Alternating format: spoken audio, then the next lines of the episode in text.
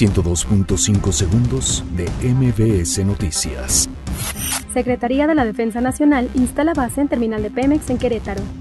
Secretaría de Gobierno asegura que otra caravana de migrantes de origen centroamericano intentará ingresar a México en este mes. Partido Acción Nacional realizó homenaje a Marta Erika Alonso y Rafael Moreno Valle. México buscará relaciones de entendimiento con Estados Unidos. Secretaría de Relaciones Exteriores y Secretaría de Economía firman convenio para promover exportaciones y atraer inversión extranjera directa. Infonavit aprueba disminución en gastos de operación por 718 millones de pesos. El gobierno de la Ciudad de México buscará que se revise amparo otorgado a líderes de la Unión.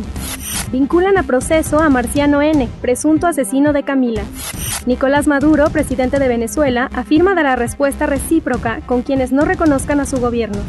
Real Madrid pierde a Tony Cross por lesión muscular. 102.5 segundos de MBS Noticias.